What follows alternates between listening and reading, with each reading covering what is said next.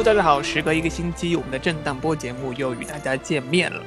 啊、想必应该在这个时候，应该有很多人都看过了我们期盼已久的《星际迷航》新《星际迷航》的第三部哈，是吧？这应该是它总共的第十三部吗？电影版的十三，嗯十四吧，十三部，这是单数集。你忘记了他当时在北京首映式的时候说的采访吗？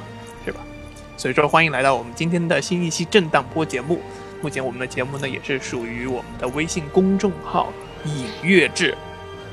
并且呢，我们的节目在网易云音乐以及苹果的 Podcast、喜马拉雅、荔枝的 FM 以及 B 站上面都有推送。如果你这边是 Windows Phone 的用户呢，也不要着急，可以在我们公号推送的内容中找到订阅链接，提交到自带的播博客播客 APP 上就可以订阅了。目前我们的节目是一个月更新两次啊，都会为大家来盘点最新最好听的电影音乐，以及做一些它的内部解读，希望大家能够对大家更好的有理解剧情啊以及音乐上的帮助。那么接下来有请我们的两位常驻主讲嘉宾孙新凯以及 Frank。Hello，大家好。大家好。OK，那么就开始我们正式的节目。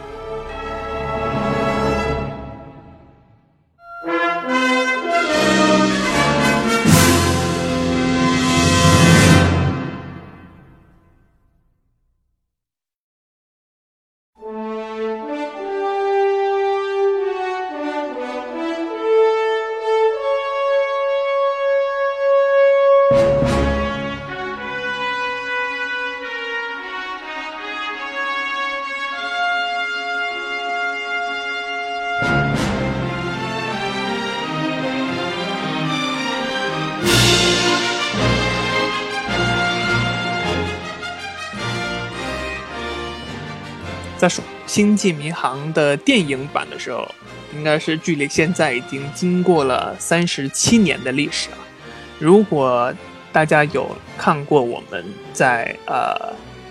星期三、星期四推送的关于《星际迷航》音乐历史上的这篇文章的话，应该都知道，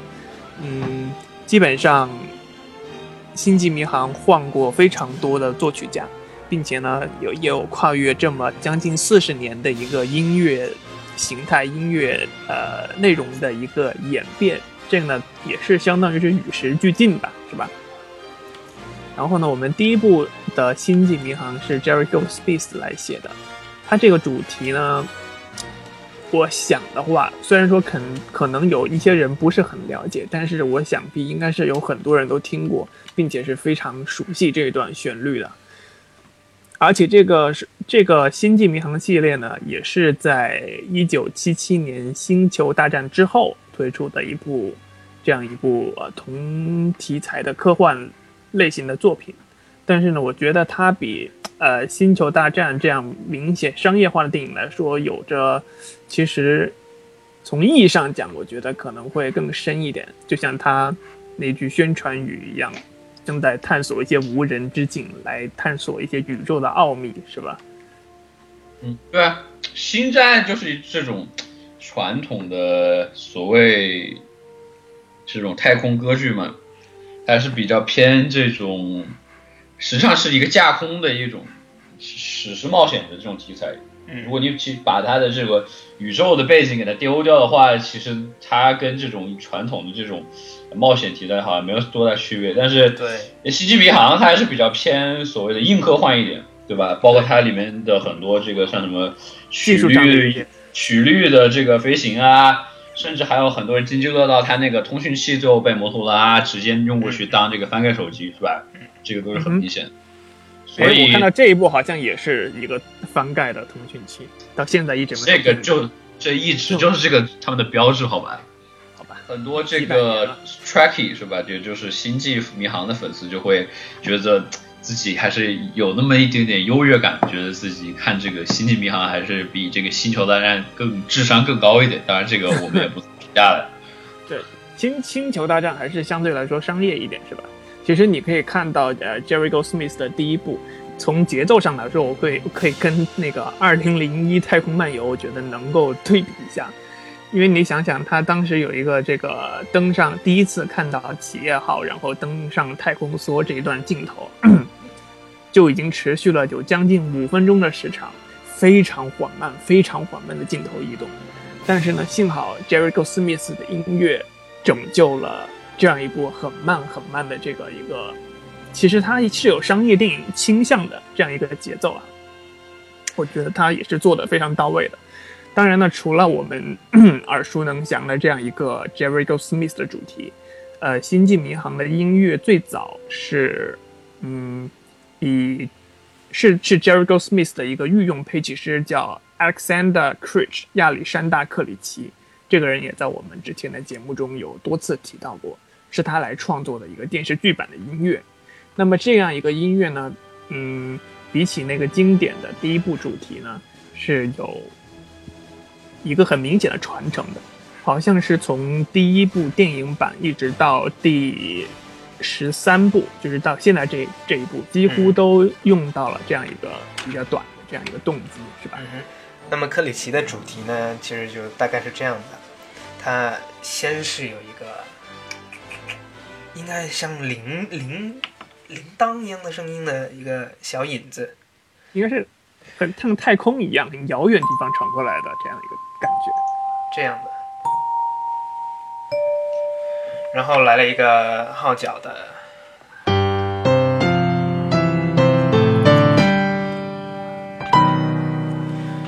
这样一个，然后还有电视剧的开头那个女生合唱的那一首曲，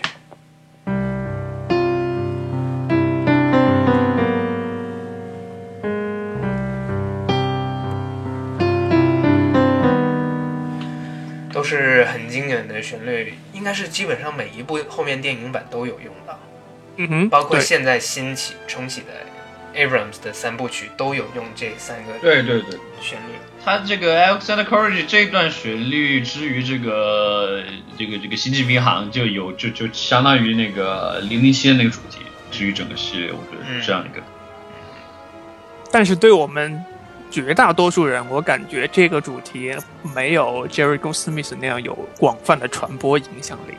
而且我当时我记得，呃，零九年第一次这个这个《新星际迷航》上映的时候，我一直以为会可能会用到 Goldsmith 的主题，但是却让我大失所望。因为因为毕竟因为毕竟电视剧才是整个系列的一个起源嘛，包括到包括到哪怕到后面拍了这个电影版之后，后面电视剧也在继续在拍，然后最近好像又传出消息又要拍新的电视剧，正在拍我一七年呃出来，对，所以所以我觉得他肯定就是要用这个最最经典、最最正宗的这样的一个主题来做，来来作为这样一个点题，是吧？对对，其实菠菜你之前说那个，就是你说呃 j a c k Goldsmith 的主题可能传播性更广，我觉得其实不一定的。在美国、嗯或者在其他西方国家，随便一个电视台，经常是长盛不衰的播。国内有《西游记》，国外就是《星际迷航》，一开电视哪个台都是哒哒哒哒哒哒哒。这个真的是，我觉得传播性会比 g h o s t m i t 更广。嗯那那那我应该加个范围，应该是在中国内的传播性是吧？国内可能更多人知道的是 g h o s t m i t 的主题。嗯哼嗯，所以说，呃，《星际迷航》这头十部吧，差不多，呃，就像刚才我所说的，其实因为包括它后面还有一些什么穿越的剧情啊之类的，是吧？其实音乐从形态上啊，都是随着这个电影音乐的发展的呃变化而变化。嗯嗯所以到现在这样一部呃，就是那个 Michael Giacchino 的版本来说，其实跟之前所有的这个一个《星际迷航》的电影系列其实都是有差别的，是吧？嗯。而且它的音乐从功能上来说，一个是简化了很多，嗯。再一个呢，嗯。就是一个主题上来说，并没有那么有实用性，应该是这样讲吧。其实我们可以想一想，当时第一部那个叫克林贡人的这个主题，我不知道各位还有多少人能记得，嗯就是 Goldsmith 写的。嗯加了很多这种这种打击乐呀，再加上一些很传的不是这种非常规的这样一个呃音乐写作的手法，来来描写这样一个异种啊，也不就是外外种族外生物的这样一个呃形态，是吧？很有意思。呃，但是请凯来演示一段。这个好像很难演示吧？我们还不如放段试听给大家，是吧？那就放试听吧。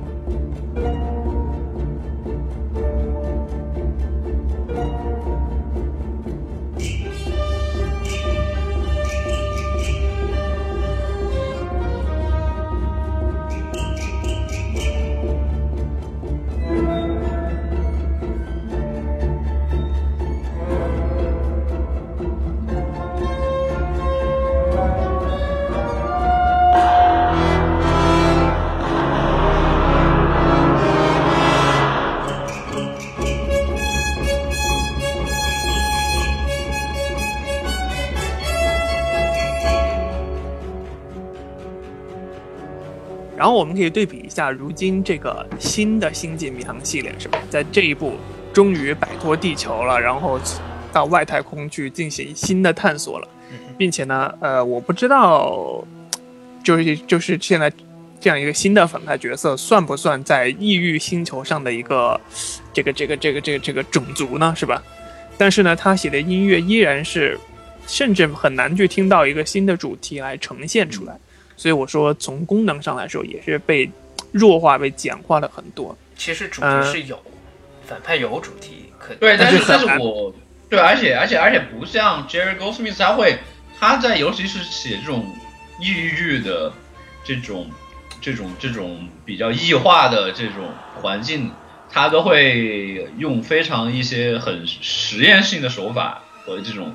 思路去写。嗯就是不不仅仅是这个星际迷航，包括最最最典型例子就是那个人人猿星球嘛，就是用了很多这种现代派的手法，但是 Michael Giacchino 他呢，好像还就是主要还是用这种比较传统的一些个创作作曲的手法来来去写，哪怕是写反派算也，不算也不算传统了，我觉得。就我觉得我就是没有没有那么的有实验性，那么的，就像 Jerry Goldsmith 那种。其实 Kino 好像压根就没有什么实验性的东西。对啊，我我就是这个意思，我就是这个意思嘛。所以说这也是，就是因为年代不同，所以这种变化来说也是很大的，是吧？其实就我们已经说到反派了，不如就来说一下反三个三部曲的三个反派的音乐吧。像第一部的反派叫 Nero，嗯，Nero 的主题就是很多低音铜管的。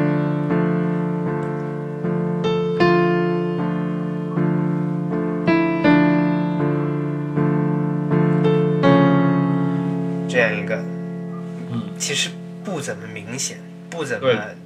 洗脑，然后我说就弱化了嘛。很弱很弱。然后到了第二部的话，卷福演的可汗是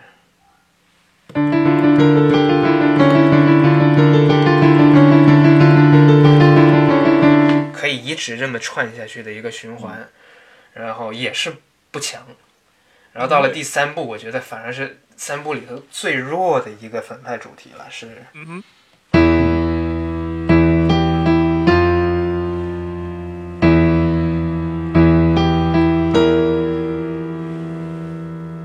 像是一个怎么说呢，已经比较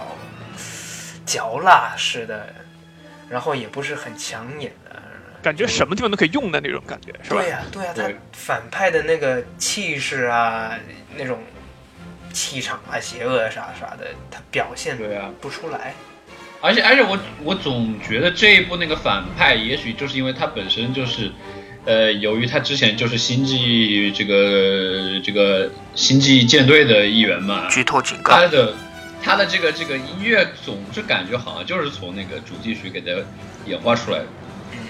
说到主有对他一直包括这个呃，之前那个就是在在新那个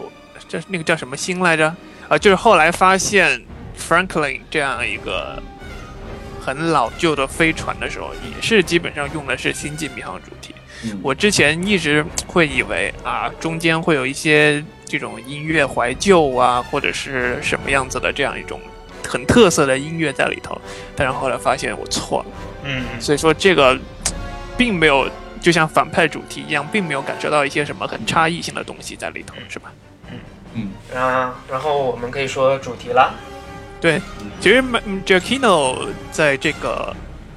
新的星际迷航系列中也是写了非常多的这个主题啊，包括企业号啊，包括啊很多很多常规的一些啊大家都可以看到的一些东西。嗯，但是在整个星际迷航里最最抢眼的、用的最多的，自然就是中心主题了。这这这个中心主题呢，其实对 Giac- Giacchino 来说，他写的应该可以说是生涯中数一数二的一个主题。它不但是整个结构很完整，然后长线条、很长的旋律，而且十分呃怎么说呢？抓住了这个星际迷航那个感觉啊，探索啊、对，就是那种非常有乐观、非常进取，嗯就是像这个飞船的名字一样，进取号非常有这种，就是这种八十年代科幻片经这种这种管弦乐嗯。经常会用到的这种这种风格，我觉得，嗯，也不能说是这样风格，就是感就是整个音乐，包括它的音这个主主音调啊什么的，嗯。然后来分解一下讲了，它其实整个主题的话，完整的呈现呢，它是先有一个主固定音型，叫做叫它主固定音型了，就是这样子的。然后这个东西会衔接到正式的主题，在 Giacchino 口中呢，它叫 Cook Theme，就是船长的主题。然而呢，在在整个电影里头，你会发现它其实很泛化，不但船长用，更多的是企这个企业号或者进取号、进取号的时候用。进取号、嗯，企业号、进取号吧，以我觉得进取号好点吧，翻译。嗯，就是进取号的整个主题，甚至是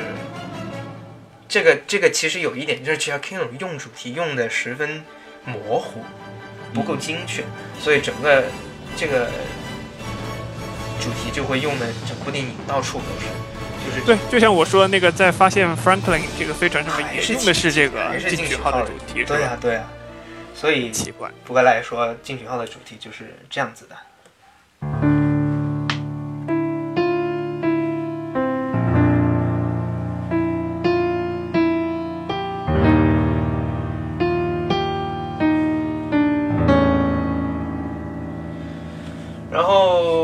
题它再重复一次之后呢，接到了另一个东西，叫副固定音型。那么主嗯主固定音型就是刚才那个，然后它这个呃主题完了之后，它会接到一个副固定音型，是这样子的。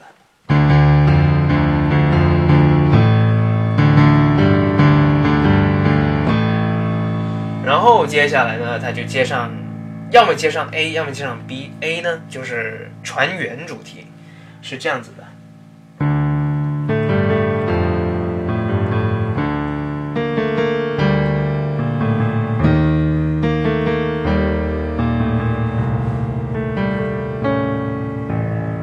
或者他会接上 B，Spock 大副的主题。嗯哼。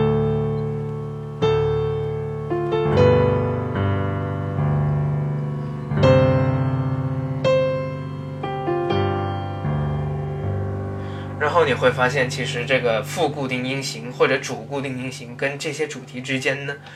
简直是像拼图一样，可以随便贴、随便契合、随便重叠的。比如说船长 Kirk 或者进取号的主题，就能跟船员的主题重叠。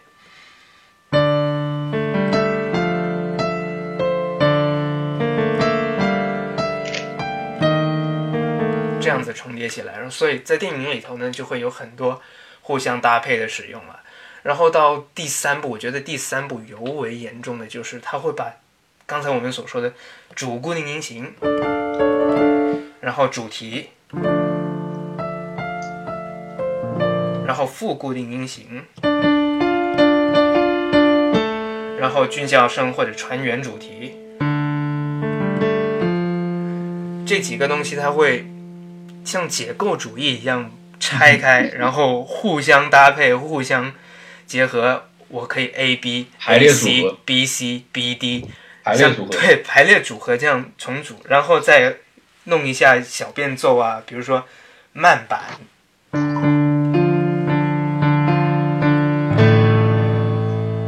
然后或者变大调，这样子，所以整部电影充斥的其实就是一个主题拆开来，互相排列、互相重新结合的使用，整个就是音乐的语汇上就是单调了很多，甚至包括刚才菠菜说的《Flying Franklin》那首飞船，当时菠菜就是以为他会来一个新主题，其实他还是用这个主题变奏的，是这样子的。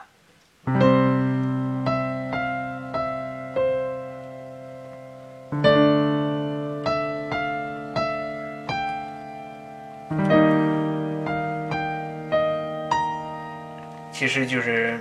变了几个音这样而已。其实总的来说，我感觉哪怕他写了这么多固定音型、呃动机包还有主题来说，我觉得他其实就写了一个东西，嗯写的其实从呃从这个叙事上的角度来说，他们这个嗯指向都是很一致的，嗯。并没有分很清楚的一些不同，就是从人物上来讲，从啊、呃音乐所赋予的人物的这种性格、个性什么东西来讲，我觉得没有什么很大的差别。对，其实我们可以在，嗯，怎么说呢？回想一下第零九年那一部，嗯如果说他的那个 Spock 主题就是用二胡来演奏了那个串来说，嗯我觉得这个算作他在《星际迷航》这三部系列中相对来说比较有创意的一个地方，是吧？而且那部那部就是也其实除了说是 Spock 主题，它我觉得我觉得就也就是这个 Vulcan 这个瓦肯星的这个主题嘛，嗯。就是当然就是 Spock 就是作为这个 Vulcan 人是吧，就是做就这样直接用上去，而且当时因为就像我我我刚刚说的，就是提到的，就是在这种异域或者说这种比较陌生的这种世界，呃 j a c k i n o 没有像 Jerry Goldsmith 那样喜欢用一些这种比较有呃实验和创创意的这种作曲手法，但是这个用用二胡这种对于好莱坞来说是一种异域乐器来来演奏这个 Vulcan，而且而且我记我记得那段二胡是在那个星球毁灭那一段的时候出来的是吧？嗯哼，那里有出来，好像之前也有，就是在对对对之类的。对啊，就是因为整个整个的那个 Vulcan 毁灭就是一个非常悲剧、非常有这个凄美的一个场面，我甚至可以这样说。所以我用二胡其实用的还是非常不错的，我觉得。二胡本身但是我记得，但是我记得就是二胡。那个的之前有个采访，就是关于这个二胡的时候，其实它主要就是用一个音色而已，并没有说确实知道，因为有像二泉音乐这样的这种很悲惨凄惨的作品，对我知道才会用这些我知道但是东西啊。确实，但是但是本身二胡音色就是确实是很适合做这种有一点凄凉啊这种感觉在这儿。对，而且而且我觉得实际上它因为一其就是在这种毁灭性的场景用这种弦乐的独奏，这个也是也是一个算是比较常见的，嗯。我觉得。嗯，嗯呃，嗯，我找到他的所以说是原话了，我 Giacchino 的原话，他就说他想用二胡来表现他的困 Spock 置身于两个世界中的，然后就是呢呢呢这个二胡能体现它一个非西方式的音色，对对西方观众来说比较陌生的一个音色。对，因为因为确实在第一部这个 Spock 它的一个主要的一个矛盾就是它这个作为半人类半这个 Vulcan 的这样的一个非常身份认同这样的一个一个困境在这里。嗯那么呢，他就用这样的一个异域乐器来代表他的这种，呃，来自一个外外星的这样一个身份，就不仅仅是对于地球人来说，对于 Vulcan 来说，他也是被被在在电影里面有也有表现吧，就是经常被人欺负啊，就是因为他的这个身份的问题，就导致让他就是一个好像跟这个这个主流世界没有那么融入进去的。那么二胡在对于这个西方，对于好莱坞的这个观众来说，那么就是这样的一个存在嘛。嗯嗯其实，在说到用一些新的音乐手法来去展现一些异域元素啊，或者是一些非常规的电影元素的创作，我觉得在这一部中，给到 Michael Giacchino 其实还是有很多很丰富的素材的，嗯比如说那个那一那那那那一群密集恐惧的这个类似于蜂蜜那样的飞小飞船，是吧？其实这个形态就像电影里说说的，就是像蜂蜜一样的，一大群一大群的围过来。如如果能用音乐去表现它这样的呃蜜蜂的这样一个飞行的姿态呀，或者是有类似这样的一个听感在里的话，我觉得一定能算作这个音乐里面相当出彩的一个主题。嗯其实我们可以比较一下，这个老一辈人跟新一辈，像 Michael Giacchino 这样有新一代人写作有什么不一样？比如说，呃，我不知道你们还记不记得《印第安纳琼斯》第四部有一部食人蚁的场景，对，嗯那一部 John Williams 怎么写的？写的一定是非常精彩的，是不是？你要不要听一下？嗯哼。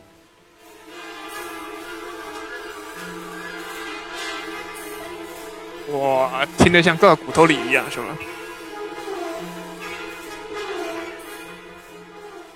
我记得印第安琼斯之前还有一个是蚂蚁，呃，不是老鼠的，是吧？啊，对，那是第一部里头的，但是这个好像展现的不是很明显。我们还可以回想一下他在《哈利波特二》里面写的那一群蜘蛛。啊，对，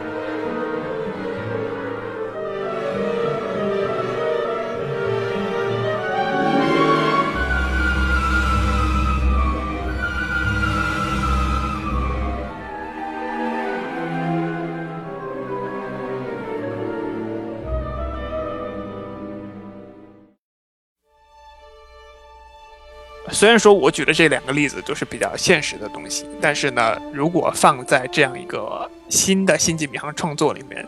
我想一定会有一些很非同寻常的一个反响，是吧？这是我觉得就是在 Michael Giacchino 需要改进啊，或者是从创新创意上来讲需要提高的。嗯其实他这一段这段时间的一些创作，感觉好像都比较新，没什么新意啊，对吧？比较平庸。嗯，我觉得我有一个东西很想吐槽的啊，嗯哼，就是 Michael Giacchino 的狂按按钮方法。哎呦，来，从主题开始就是狂按。来，就是怎么解释呢？就是 Michael Giacchino 这个人呢，他写音乐呢，特别是写追逐戏啊、那动作场景的，他会喜喜欢这样子，摁一个两三分钟不停的。不信呢，好苦了那些铜管的人，吹铜管人。真的是累死，我觉得会。对啊，就是比如说在《星际迷航》里头，主题里头其实已经有，但是我觉得主题里头那个写的其实还不错的嘛。但是在其他影片里头的那些狂按按钮式写作的话，就实在不敢恭维。嗯，星际迷航》的主题里头那段给你们听一下。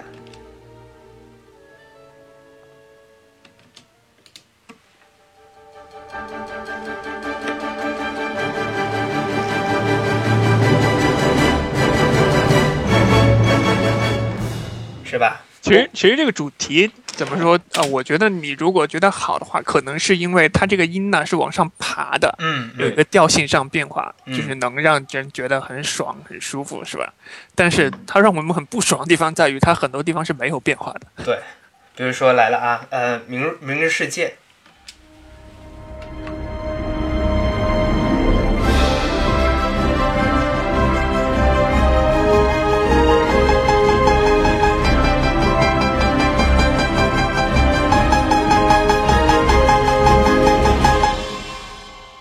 不服再来碟中谍。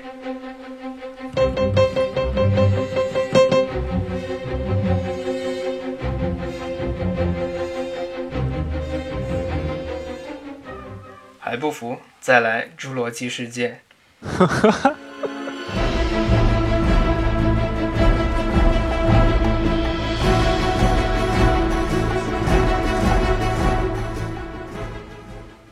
还不，好像这些曲子基本上都是出自于一些追逐的场景，是吧全？是追逐对场景。这个这首曲，子就叫哪怕主题 Tracing 曲，它这种用的也很多，我觉得。嗯，你看那个那个侏罗纪那个里面那首曲子，As the Jurassic World Turn，是吧？嗯，那个那个，然后那个《明日世界》里面就是最最写的最棒的那个是吧？Pin Ultimate Experience 嗯 Experience，还还这次那个 Yorktown 是吧？都都有这种在词在里面。嗯嗯哼，我继续举例哈，人猿星球。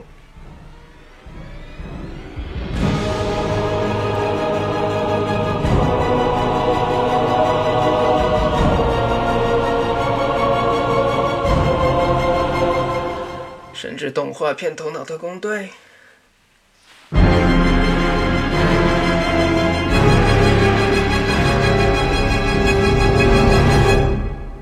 呃，或者《汽车总动员二》。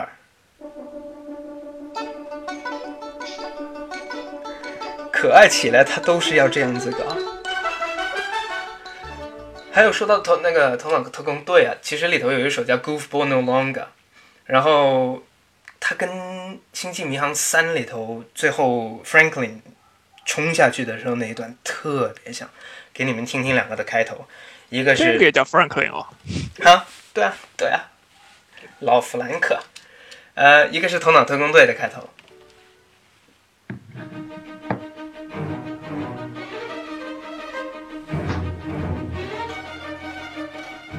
然后星际迷航，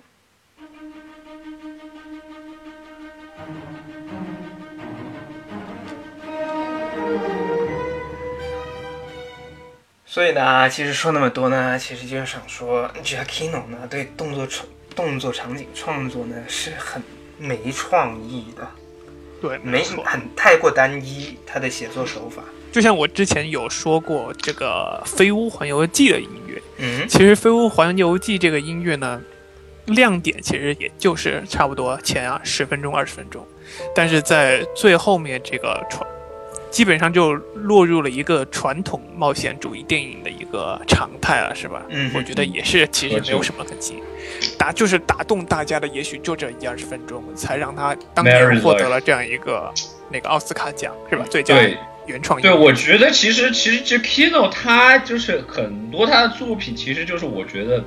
呃，除了他音乐本身，就是他的音画，他他经常会有他的他，我觉得就是他配的电影经常会有一些非常非常音画结合结合的非常不错的这种片段。嗯，刚刚提的这个《飞屋环游记》的那段婚后生活，比如说，对，比如说这一部《星际迷航》里面的这个 Yorktown 的那个，当这个镜头 Yorktown 当时这个镜头给我们展示这个非常具有科幻色彩的这样一个一个非常先进的梦幻的城市，然后配上 Giacchino 他那个很有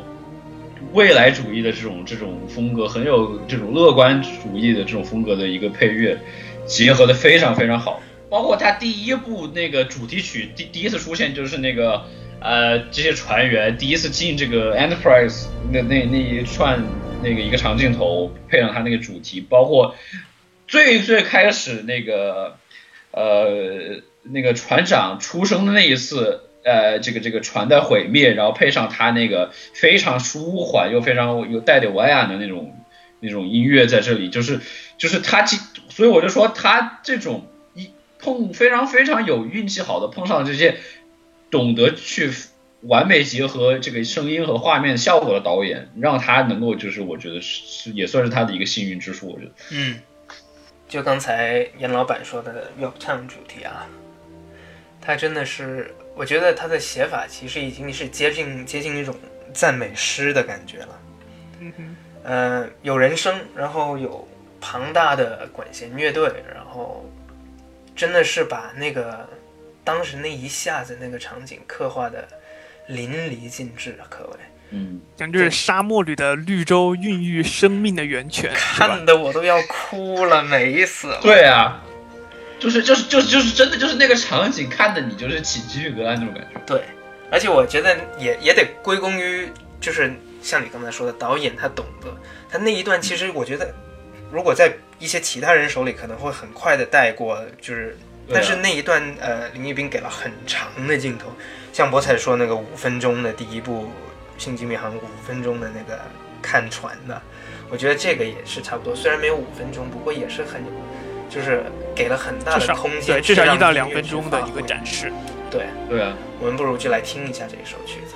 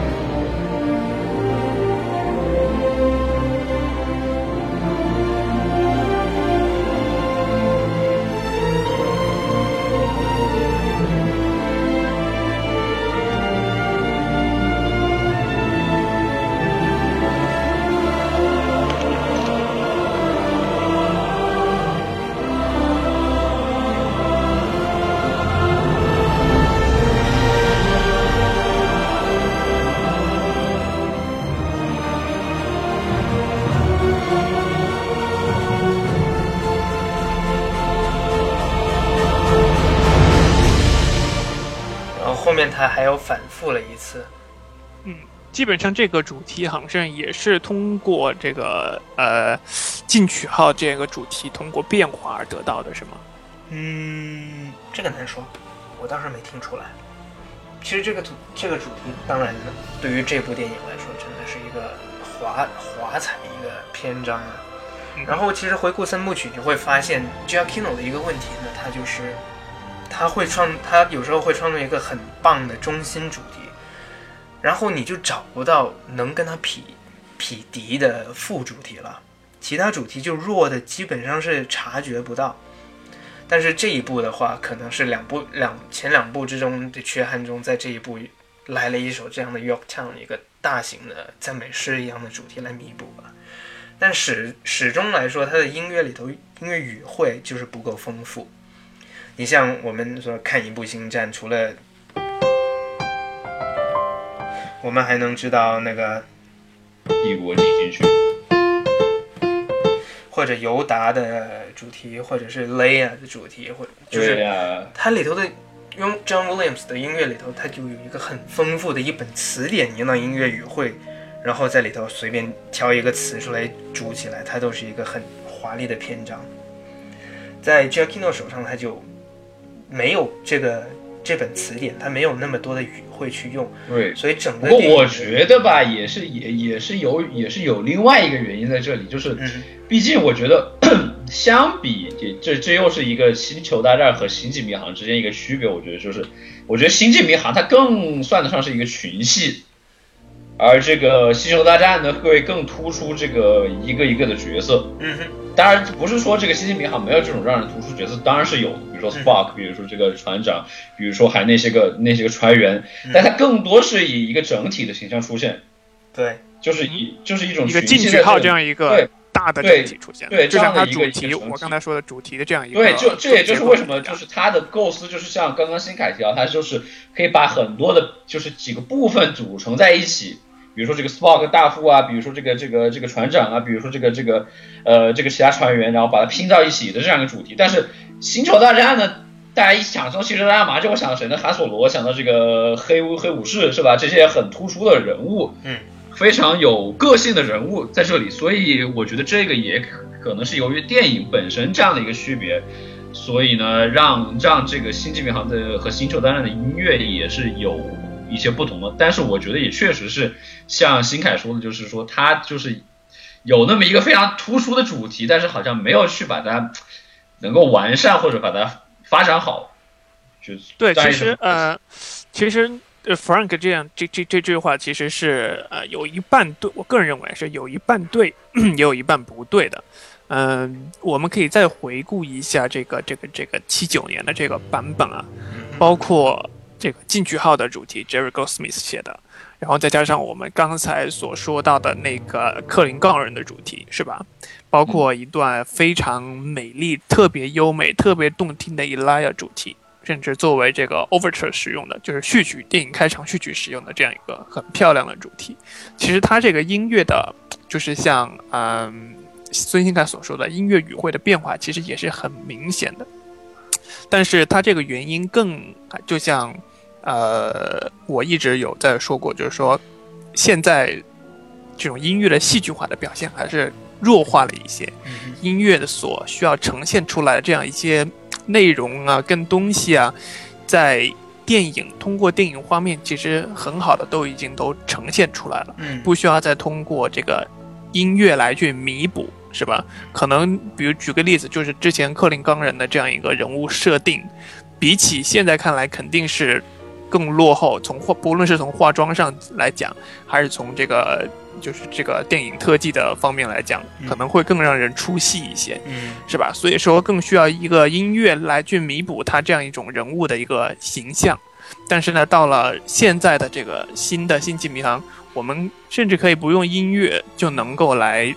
通过画面来展示这样一个人物个体，嗯一看就感觉就是真的，根本就不需要呃更多的去修饰。是，嗯对所以说这样也是也是一个音乐弱化的一个体现。当然，这是我个人的一个看法哈。对。不过其实说回来，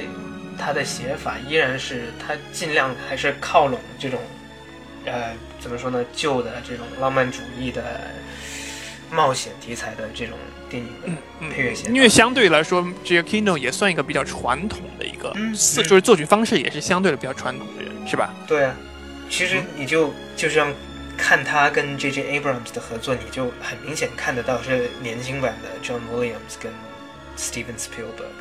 就是两人的、感觉，两人的就是工作啊、创作的对象就是向内向他们俩方向靠拢。的。嗯哼，这个其实我就可以说到，哎，不如来对比一下同期的今年的《星际迷航》跟去年的《星球大战》两部电影的追逐系配乐来，可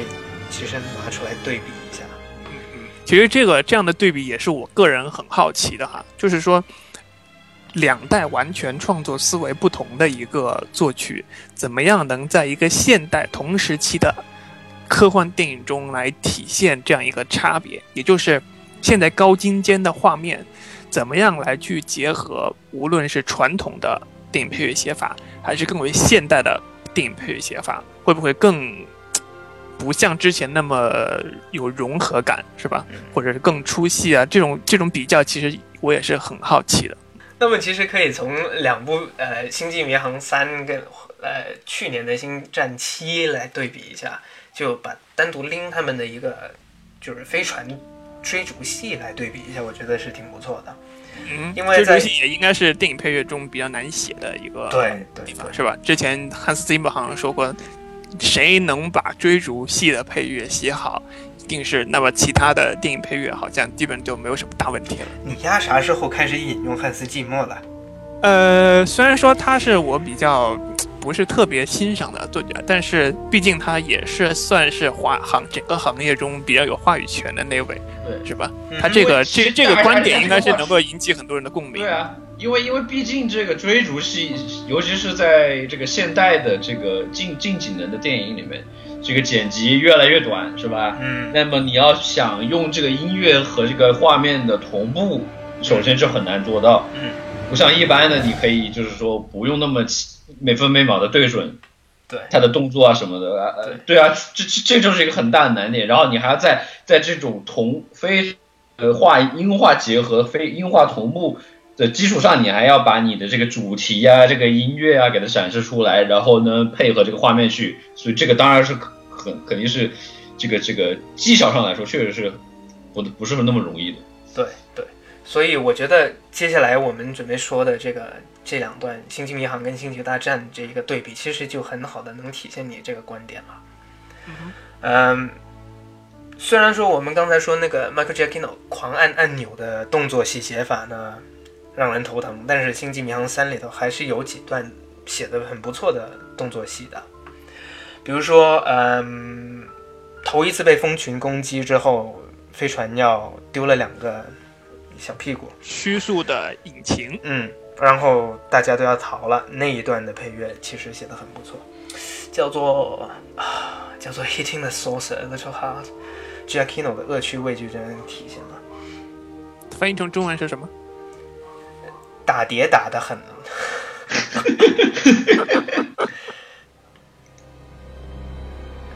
先吊你胃口。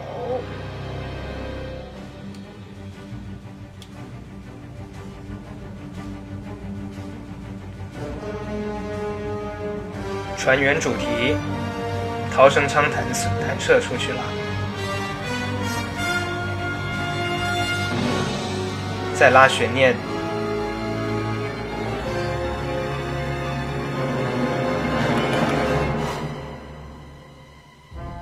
啪！反派从他的飞船上跳了下来。副固定音型，这是克尝试在把宝贝藏起来。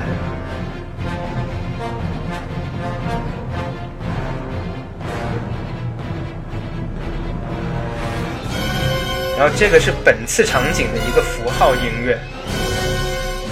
打架，低音再来一次，船员要清场。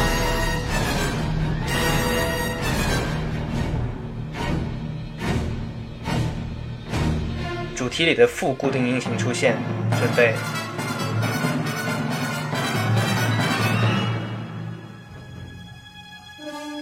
出来，Scotty 修船，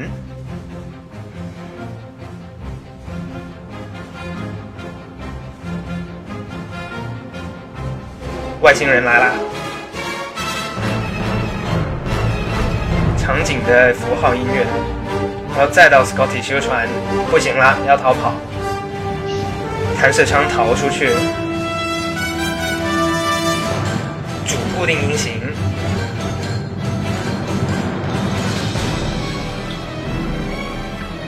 蜂群的远镜头，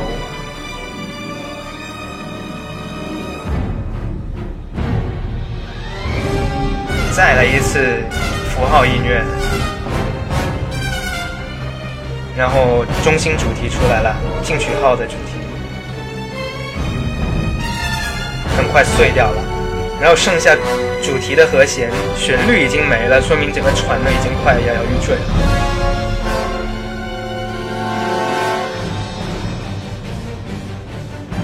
副固定音型再来一次，再来一个符号音乐，打架用。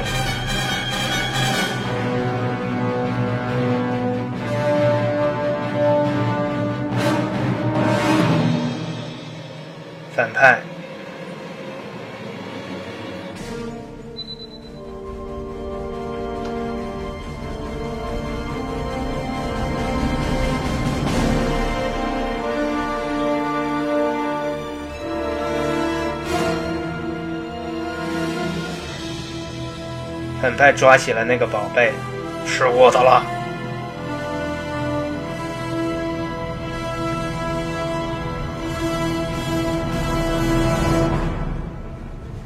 然后这时候是，呃，苏鲁跟应该是苏鲁跟船长他们之间在对话，然后为了让对话，整个音乐基本上就是缓了下来，然后接下来船就要掉下去了，然后就挽歌式的那个中心主题就出现了。不过动作戏基本上已经结束了。OK，嗯，其实我觉得，呃，老孙这样一个讲拉音乐的手法也算是比较新鲜的啊，也第一次在我们节目中出现。想必很多人都会觉得，哎呀，我这么多动作音乐听起来怎么那么怪，这么难听？乱七八糟的。嗯就对，因为它不像就我们所听到古典音乐或者怎么样，有个很完整的一个结构体，一点一点一点一点的写下来。它这个是根据电影场景有通过不同的呃这个动机的调用而产生的这样一个效果呈现，是吧？所以说也是有听电影音乐的一个乐趣，也就是在这里了，我觉得。对对，嗯。然后其实可以回到刚才 Frank 说的那一点，就是才就是越来越快的剪辑啊，或者现在那个电影的视觉表现越来越丰富的时候，音乐你还怎样去就是精准的去描述这些场景啊？所以在 Giacchino 这里，他他除了有几个就是用了一下子，好像就一次军校生的主题，在开始整个军校整个船员都在逃脱的时候用了一下，就是算是音乐对上了画面，然后他基本上就是反派，反派也对上了，然后就有很多的就是那个固定音型的反复使用，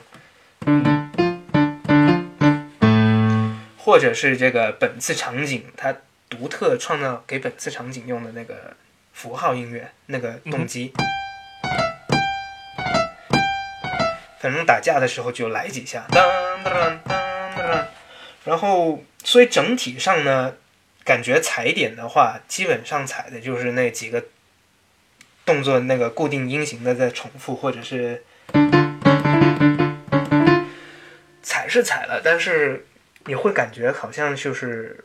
叙事性没有那么高，而且而且不是很连贯的不那种感觉。对，不是很连贯。怎么说呢？就是有点粗糙。然后我们可以在同期的比较一下《星期星星球大战》《星球大战》呃，威廉姆斯人写的类觉醒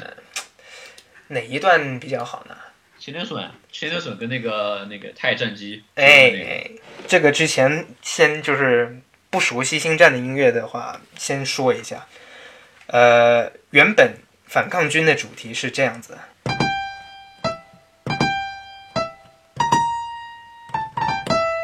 然后到了这部电影呢，因为反抗军有一个更大的进行曲了，这个电影里头基本上威廉姆斯是把这个对了，把这个主题给了千年隼飞船，所以我们接下来就会把它叫做飞船主题好了。嗯，还有一个就是一个很很跑动的一个动机，一个我我把它归归于应该是 Fin 的主题，对，有一点男主角那个是这样子的。然后来听一下了哈，他们其实更多的关于主题上的分析，可以听一下我们之前关于《原力觉醒的那一星球大战：原力觉醒》的一个音乐解读，应该是在第四期的时候，是吧？最早最早最早最最早的时候。OK，开始。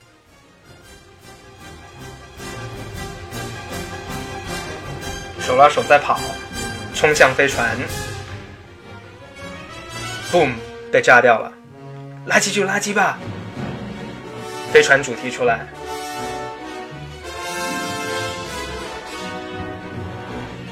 逃上飞船，音乐低了下来，让给对话。然后 Ray 这时就他们各就各位了。瑞就说这艘飞船很久没开了。他一说这艘船的时候，飞船主题再次出现，然后准备开飞机，掉了，很吃力的抬起来，又掉了下来，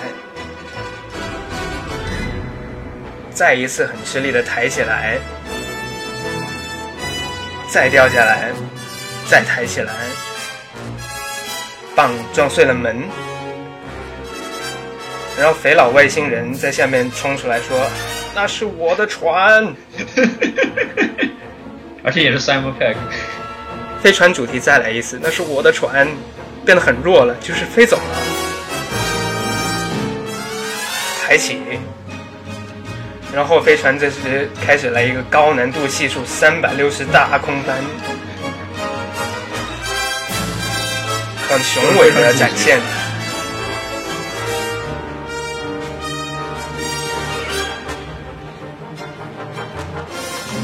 射击，一个俯冲，低下来让对话，你到底还开不开枪啊？然后后面其实还有一段很长的，就不不继续了。对，而且刚刚刚刚那个地方还化用了一段这个迷魂记的主题，不知道你们听说没有？有这样的东西？掉下去的时候，对对对对对对，对吧？那个俯冲吗？嗯，嗯，那么其实就能看出来，他给的 John Williams 给出用的主题语汇有飞船呢、有逃跑那个 Fin 的主题，然后他踩点踩的真是精准到线穿针那么准，可以说是。然后整体音乐表现，他对画面，比如说那个飞船刚起飞时还起不来，那三下掉下去又起来，掉下去，音乐都是完全刻画出那个动作的。说整体这个这个音乐体，就是它那个表现力就丰富很多。然后对比起刚才我们听《星际迷航》里头那一段呢 g k i n o 用的基本上是四四跟四三这个节奏型，就是一二三一二三，然后接上一二三四一二三四。但是在《星战》这一段，我们能听到的 John Williams 用的节奏是什么呢？一小节四三，一小节五八，再接一小节四三，然后整体就是出的那个感觉就很蹦跶，很很有活力啊！再来，再给你听一次啊！一二一二一二一二三一二，一个很复杂的节奏型，然后它就能婉转的这样如鱼得水。整一段场景大概可能有十分钟，毫就是音乐毫不沉闷的，可以说。这这也是约翰威廉姆斯在创创作上跟很多人最大最大的不同，就是从节拍上的变化来体现出一个音，就是整个剪辑节奏上的这样一个变化，对是吧？对，而且我觉得其实另外一方面也是，就是这个芬恩或者说这个逃跑的这个主题本身听着就比那个这个星际迷航那些要要抓耳。嗯嗯嗯，这也是一个归功于那个音乐语汇的创作的丰富。所以说，如果打个比喻吧，就是威廉姆斯创作了很多的这样的主题啊、动机这样的东西，所以他整个音乐像比喻成语言语言的话，它是一个很精彩的、很丰富的词汇描写出了一个场景。然后换到 Giacchino 的场景描写的动作戏音乐呢，它基本上它的语汇就是我在跑，他在追。我狂跑，他狂追。然后如果他一再用那个狂按键那个方式，基本上就是跑跑跑跑跑。所以整个音乐白是吧？太就是整个音乐听上去就很单单调，那个丰富性就很很差劲，可以说是。不过也不能狂踩 Giacchino 是吧？我觉得都不好意思了。其实他整就是说回来，虽然动作音乐写的就是怎么说呢，不够跟这些比如说这些其他《听球大战》这些作品比是，呃，不是一个等级，但是它整个音乐的怎么说呢？那个氛围呈现或者风格体现还是很到位的，就是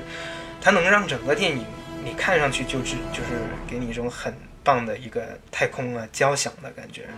其其实这还有一个原因，我觉得造成这样一个现象，就是因为嗯话语权的一个问题，嗯哼，就是啊，不是所有人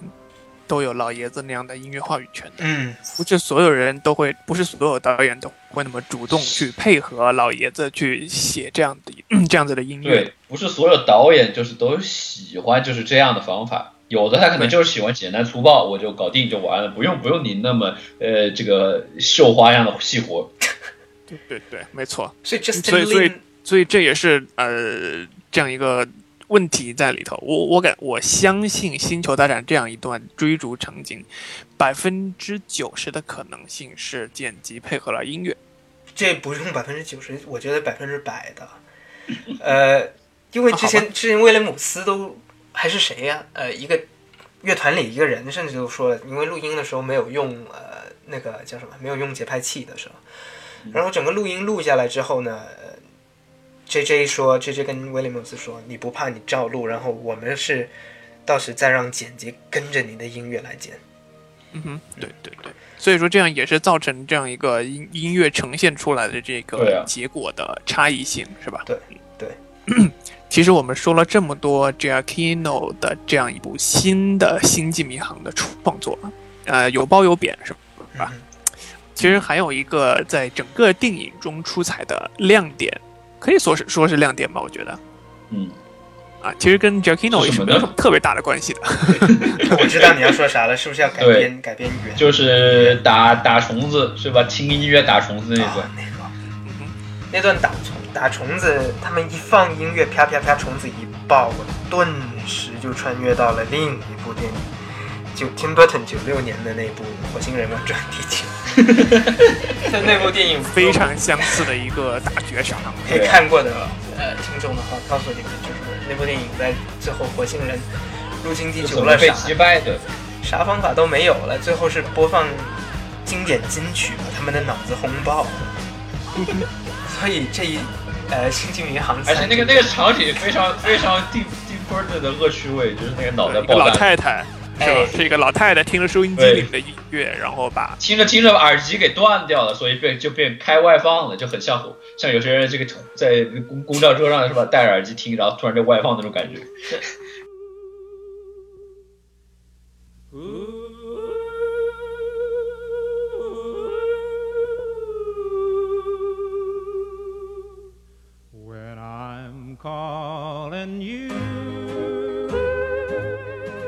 那么，所以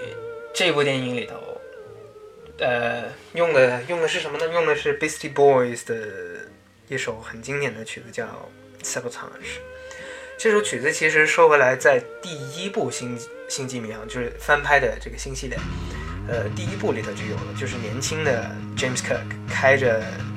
是叔叔的车去狂奔的那一段，他收音机里头播的就是这一首。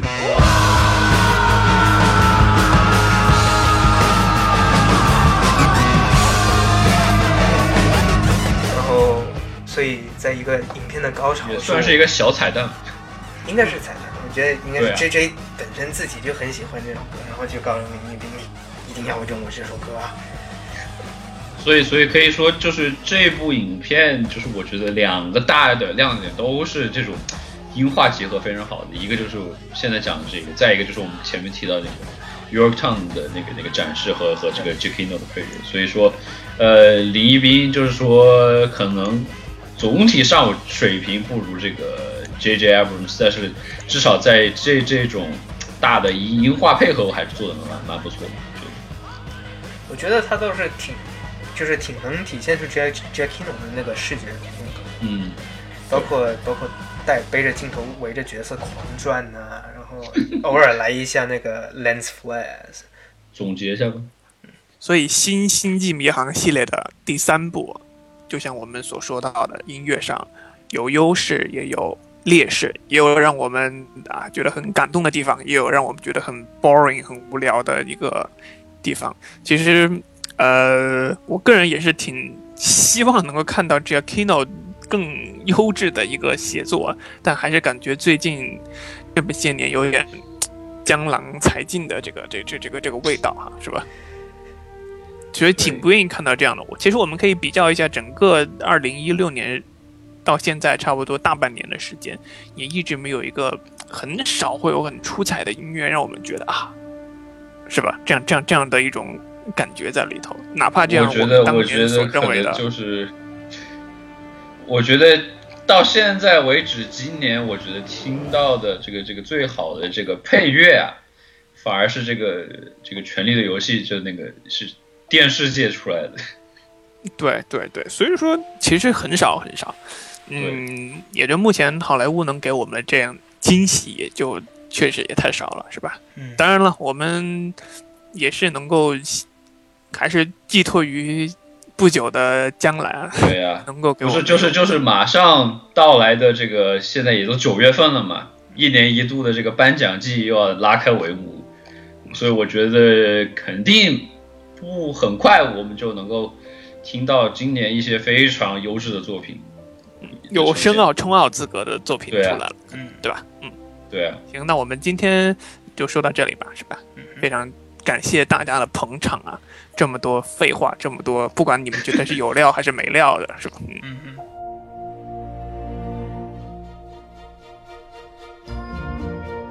那最后还是希望大家千万不要忘记关注我们的震荡波节目，